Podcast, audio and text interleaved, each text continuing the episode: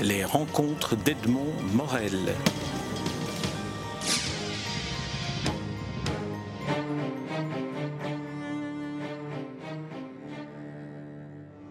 Jacques Mercier, je suis très heureux de, vous retrouver en ce début d'année 2014. Bonne année. Euh, Bonne année aussi, oui, à tout le monde. à, travers, à travers le micro. Alors, on, se, on se, rend compte à propos d'un texte et d'un spectacle, texte que je n'ai pas lu, spectacle que je n'ai pas vu, puisqu'il va se donner une seule fois, en tout cas c'est ce qui est prévu pour le moment, dans quelques jours, dans une salle de spectacle qui s'appelle Volubilis à Bruxelles, et toutes les références seront sur le, sur le site. Euh, mais, euh, donc, première question, c'est un peu connaître euh, les origines de ce texte qui s'appelle Excès et dont le titre est explicite. Oui. Donc, euh, absolument. Quels sont les excès auxquels vous allez nous livrer la confidence, ou dont vous allez nous livrer la confidence eh Bien, le, premier texte a été écrit il y a quelques années déjà, à la suite de lecture de Philippe Solers, où un jour j'avais lu un certain nombre de livres de Solers, et je me disais que c'était pas mal parce qu'on avait l'impression que vraiment il y mettait toute sa vie, ses faiblesses comme euh, euh ses qualités éventuelles tout en imaginant que c'était pas exactement sa vie, puisque c'était roman. Et je me suis demandé si je pouvais faire la même chose, si je pouvais me mettre devant l'écran et commencer à écrire quelque chose qui serait une confession. Évidemment, au départ, je me suis dit, je vais raconter ma propre vie, ma propre euh, confession d'une première vie d'excès que j'avais vécue. Et puis, très vite, mais après un paragraphe, je suis parti dans un personnage qui raconte ses excès, et évidemment, c'est devenu donc une œuvre de fiction. Alors, euh, j'ai avancé, je pensais que ce serait une sorte de roman, j'ai avancé avec euh, la confession, et puis dans la confession en italique, des moments racontés plus romancés qui sont des bribes du passé, des flashbacks au fond qui, qui interviennent et qui euh, sont euh, l'illustration au fond de, ce que je raconte. Et quand euh, le livre était terminé, je me suis dit je ne peux pas publier ça parce que on va confondre ma vie avec ce que je raconte évidemment et ça va troubler tout à fait l'image, j'étais encore en radio et en télé, l'image que j'ai, ou que je donne, ou, que je veux donner, enfin j'en sais rien. En tout cas, on n'est pas habitué à ce que je fasse un texte cru, érotique, euh, etc. Donc, euh, je me suis dit, je vais pas le faire. Et par hasard, j'ai rencontré, pendant les vacances, chez Philippe Geluc, où je vais tous les ans, euh, un adaptateur qui est un ancien collaborateur de Dario Fo, prix Nobel, un Italien, donc un Vénitien, mais qui vit en Belgique, qui est aussi euh, metteur en scène, qui s'appelle Tony Cecchinato, qui est aussi euh, comédien, il a joué dans plusieurs films. Et en parlant avec lui de, de théâtre, un peu comme ça, le soir, je me suis dit, tiens, au fond, ce texte qui fait très autobiographique, ou, c'est la première question qu'on va me poser, pourrait passer mieux si il est interprété par un acteur. Parce qu'à ce moment-là, il y a encore un intermédiaire entre, et je peux l'avoir expliqué. Et je lui en ai parlé, alors il m'a dit, c'est un type assez, assez dur, assez sévère, euh, il m'a dit, écoute, euh, envoie-moi le texte, je vais voir si je peux l'adapter, d'abord s'il me plaît, et, et si je peux l'adapter, et je te dirai franchement non ou oui. Alors, si vous voulez bien, euh, Jacques Mercier, on va revenir un peu sur différents points que vous venez de, de nous dire et que, et, que, je découvre donc au fur et à mesure où je, vous, je vous écoute, puisque pour la première fois, je fais une interview sans avoir rien lu. C'est bien. Alors, euh, d'abord, quand, quand, vous dites que la, le, déclic pour l'écrire a été un, la lecture de Philippe Solers, ça, c'est un déclic, je dirais, intellectuel. Est-ce qu'il y a eu un, un, déclic en quelque sorte vital? Est-ce qu'il y a eu une nécessité à un moment donné dans votre parcours professionnel qui fait que euh, vous avez eu envie de dire, tiens, je vais passer à ce qui au départ est un texte beaucoup plus personnel que ce dont on connaissait de vous bah, Il y a, y a deux, trois choses qui m'ont incité à faire ça et qui ont coïncidé comme toujours.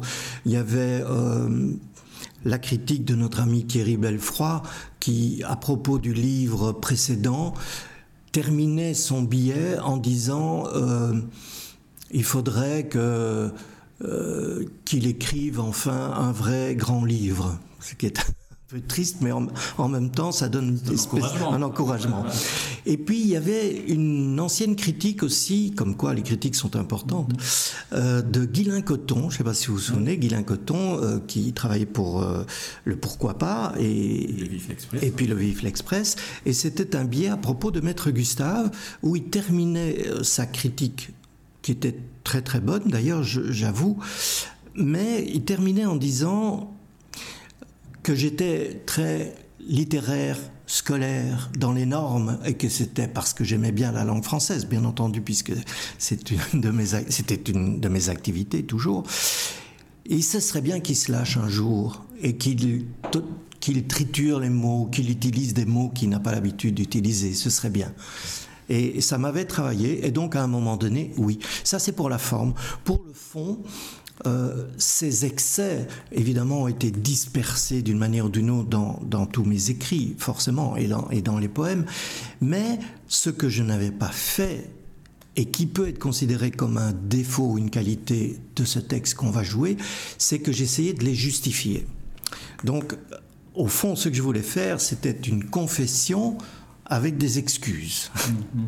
Et en résumé, je, je dis que tous ces excès que j'ai faits, par exemple dans, euh, dans des excès féminins, disons, des, des aventures, je disais, j'ai toujours fait attention à respecter l'autre et, et, à ce que je ne lui fasse pas de mal, que ce soit un moment de plaisir, par exemple, mais sans conséquence. J'allais pas mentir pour dire on va vivre ensemble, par exemple. Un, petit, un tout petit exemple habituel. Dans, dans, dans, les, dans les excès que l'on connaît de vous, parce qu'ils sont publics dans la mesure où lors des émissions euh, que vous avez animées, ils étaient finalement tournés en dérision. Oui. alors il y en a deux, évidemment, vous venez de parler de ce côté euh, séducteur qui, qui vous assimile un peu aussi à Philippe Solers. Là, on comprend un peu mieux, euh, je pense à son, à son livre Femme, qui est peut-être un C'était ce que j'avais lu, oui. qui vous a inspiré. Et alors l'autre aspect, c'est l'excès alcoolique. Oui. Où, où là, il y a dans la plupart des émissions, euh, que vous avez animée, chaque fois une allusion à l'un ou à l'autre de ces excès, entre guillemets, avec, dans les deux cas, une sorte de, euh, de renoncement.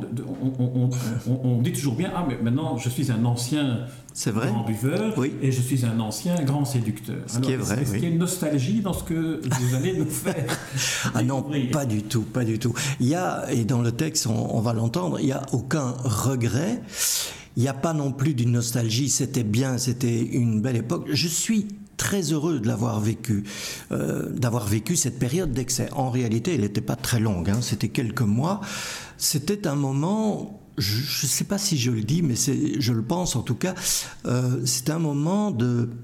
On est dans, au fond d'une piscine, hein, on se noie, parce que on s'aperçoit que la femme avec qui on vit, c'est pas exactement celle-là, c'était trop tôt, c'était pas comme ça, etc. Donc on, ne sait pas quoi faire. Et l'alcool aide évidemment à supporter ça, mais c'est sans issue aussi l'alcool, parce que ça ne peut aller que de plus en plus loin, et ça ne peut que faire s'écrouler tout ce qu'il y a autour de nous d'encore solide. Donc, je me trouvais à un moment donné dans cette période-là. Alors, qu'est-ce qu'on peut faire au fond d'une piscine? Ou bien on se laisse noyer, lentement ou rapidement, on peut avaler l'eau, ou bien on peut dire je vais tenir encore et, je vais profiter de ces dernières secondes de vie, ou bien on fait un effort surhumain, on tape sur le fond de la piscine et on remonte d'un coup. Mais à ce moment-là, à ce moment-là, je pense que normalement, on essaie de ne plus se noyer après. Donc on prend, une fois qu'on est sorti de l'eau, on prend toutes les précautions éventuellement de ne plus retourner dans une piscine même, d'être au bord de l'eau. Et ça n'a pas d'importance parce qu'on se souvient de tout ce qu'il y a eu avant.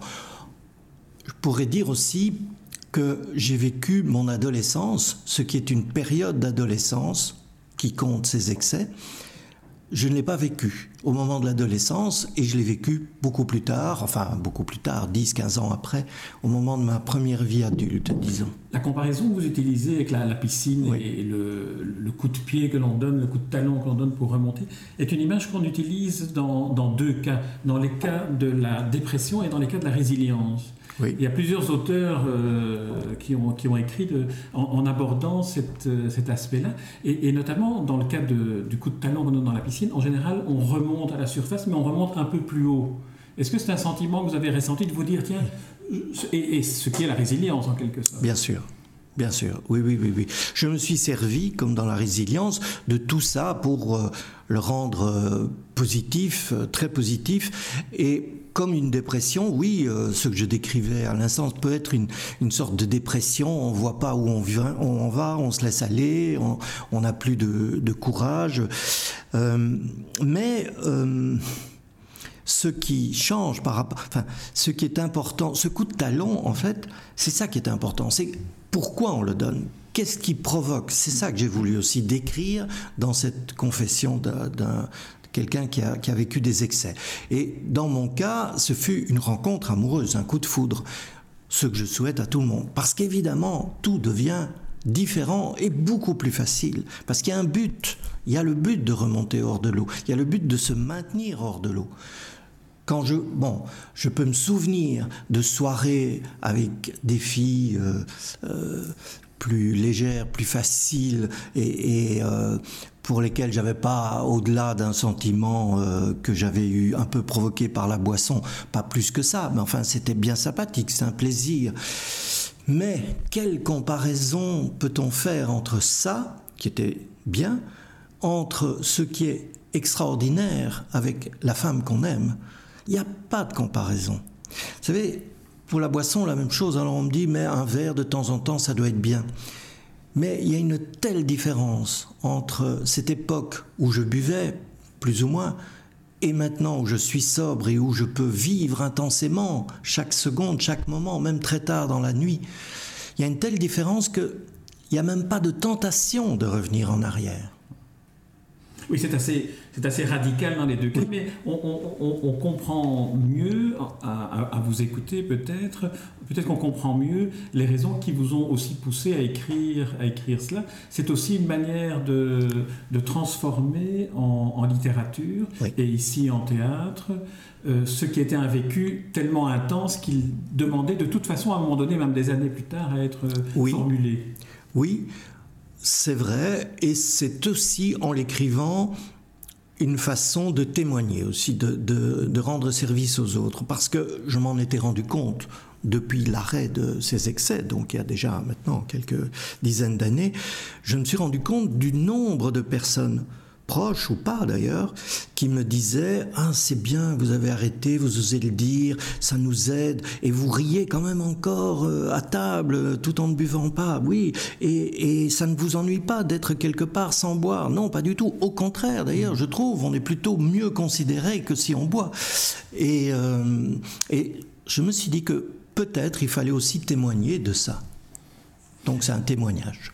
Lorsque euh, le, texte que vous avez écrit a été adapté par euh, Tony Cecchinato, euh, lorsque, lorsque vous en avez découvert la, la, première, la première version, est-ce que vous avez réussi à éprouver ce sentiment de vous dire c'est quelqu'un d'autre que moi qui est en train de, de, raconter une histoire Pas à la première lecture, évidemment non. Euh, c'était, c'est beaucoup trop personnel. Donc c'est, c'est une de mes inquiétudes puisque je vais vivre ça pour la première fois. J'ai lu, alors ce qui m'a surpris, c'est qu'il avait donc découpé ce monologue, puisque c'est un long monologue, en un dialogue. Enfin, c'est un beaucoup de monologues euh, de, joués donc euh, par Jean-Claude Frison. Jean-Claude Frison se trouve dans un bar euh, la nuit, ce qui est un environnement propice Absolument. Pour, se confesser, et il a une interlocutrice qui est la serveuse du bar. Absolument, elle allait fermer et puis il arrive et ils se connaissaient. D'ailleurs, on va savoir pourquoi au cours de l'histoire. Et donc il se, il dit non, il pose la question à la serveuse. Ça commence comme ça. Il pose Est-ce que tu crois que c'est une bonne idée? J'ai rencontré la femme de ma vie et je vais tout lui raconter. Ce qui change un peu le point de vue et qui est intéressant. Parce qu'en fait, c'est ce que j'ai fait. Moi, pendant un an, j'ai raconté à mon coup de foudre ce qui est arrivé. Mais lui, sachant ça, avait ajouté ça dans, dans l'histoire. Et j'ai pas pu me. Non, ce qui m'a étonné, c'est effectivement que de longs était mis dans la bouche de la serveuse. Donc je vais découvrir ça. Euh, parce que je décris des choses où il y a des réflexions sur cette période-là qui peuvent être dits effectivement par quelqu'un d'autre. C'est pas lui nécessairement qui, c'est pas le, personnage principal qui doit le dire. J'ai relu ces jours-ci quelques passages et euh, je dois dire que maintenant, la distance commence à, avec le temps, la distance commence à s'installer. Je vais euh, samedi, la veille, pour la première fois et la seule fois, donc, assister à la répétition. Euh, Donc vous n'avez jamais entendu non plus la voix de Jean-Claude Frison, euh, parce que ça, ça, va être une, sorte de, transformation de, ce texte très personnel en quelque chose qui finalement vous échappe. C'est peut-être ça le but aussi. C'est ça, oui, c'est ça qui est intéressant, je, crois, à vivre. J'ai rencontré plusieurs fois Jean-Claude Frison depuis, parce qu'on a discuté du texte. Il m'a expliqué ce qu'il en pensait, pourquoi il était assez enthousiaste de, de jouer ça, et que les mots et les phrases collaient bien dans sa bouche et sa manière. Donc j'ai entendu une phrase jusqu'à présent, mais euh, je suis curieux. La, la comédienne, je n'ai échangé qu'un mail avec elle jusqu'à présent, donc je l'ai jamais rencontrée non plus. Et euh, elle, euh, elle, me remerciait d'avoir confié ce rôle et, et, je suis bon, je suis très curieux et je suis très stressé. C'est un terme français, hein, stressé. Oui, Il dit bien ce qu'il veut dire. Là, c'est le monsieur. Oui, parce que j'ai J'aimerais bien euh, assister à ça sans qu'on me voie, sans que je sois là. Mais vous serez là dimanche, j'en suis sûr. Or, ce spectacle, oui, euh, dimanche, c'est quelque chose de particulier. C'est une lecture programme, hein, ça se fait de temps en temps. En général, c'est fait pour les directeurs de théâtre. Là, on a élargi et... Euh, et c'est Jean-Claude Idé qui... Oui, voilà, qui produit ça. ça en, Absolument. dans son atelier d'écriture théâtrale. Oui. Et là, euh, Volubilis a demandé. Magasin d'écriture théâtrale, pardon. Je pense. L'atelier, c'est magasin d'écriture théâtrale. Et donc, euh, au pied de la lettre qui était une SBL culturelle de Volubilis Saint-Lambert, avait entendu parler de, ce texte et a, demandé s'il pouvait le créer plutôt là, ce qui va se faire à une heure inhabituelle, 11 heures du matin, l'heure de l'apéritif, je ne sais pas. Mais du coup, comme c'est une lecture avec le texte en main, avec une ébauche de décor, bon, dans ce cas-ci, il, y a un fauteuil et un bar, c'est pas très... C'est une lecture aussi, euh, pour ceux qui connaissent un peu le magasin d'écriture théâtrale, c'est une lecture jouée. Oui, bien sûr, c'est pas... Donner l'impression à ceux qui nous écoutent qu'ils vont assister. C'est pas une lecture, c'est une pièce avec euh, le le texte en main. Il y a une mémorisation voilà, exactement. du texte, mais il y a un jeu et il y a un décor. Avant cela, je vais pendant quelques minutes expliquer, interviewer le metteur en scène pour savoir quelle a été sa vue et qui, me qui décrive la scène et ce qui va se passer, comment il a voulu ça, pourquoi ces acteurs. Il y aura cette, euh, cette pièce et puis après il y aura euh, des questions-réponses autour de ça. Est-ce qu'on peut imaginer que ce spectacle, euh, euh, qui, est un one-shot, pour employer un mot anglais cette fois-ci, euh, est, susceptible d'être acheté par un théâtre et d'être joué Oui, c'est un peu. Je pense que c'est le but. Enfin, c'est pas le but euh, final, puisque ça s'est fait comme ça, mais euh, il y aura un certain nombre de directeurs de théâtre qui seront là. Je crois que euh, la Valette à Ytre est intéressée par ce genre de spectacle aussi, qui ne demande pas de grands moyens, et tous les directeurs de théâtre en Belgique subventionnés doivent avoir un certain nombre d'auteurs belges à, leur répertoire toutes les saisons. Donc ça tombe plus ou moins bien. Je sais que la comédie Voltaire, mais je ne sais pas si ça colle vraiment à ça. Il a été question de le jouer il y a déjà, parce que le metteur en scène travaillait beaucoup avec le parc. Il était question de le jouer, mais quand ils ont lu le texte, ils se sont dit que c'était pas exactement, oui, c'était pas exactement leur public. Très bien. Mais écoutez, Jacques Mercier, on, se donne rendez-vous dimanche de toute façon pour euh, voir et entendre euh, cette euh, adaptation de votre texte Excès. Une première. une première, oh, une première, et donc on partage votre train oui. solidaire. oui. On est solidaire. Mais puis surtout, ce que, ce que je vous souhaite, c'est que la, la, la, pièce, que, que, le spectateur ait le de, de voir la pièce par ce serait, ou de l'écouter peut-être en, en, radio. C'est vrai, oui.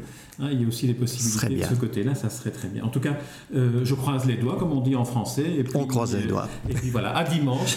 Merci beaucoup. Merci Jacques, merci. Merci. Les rencontres d'Edmond Morel.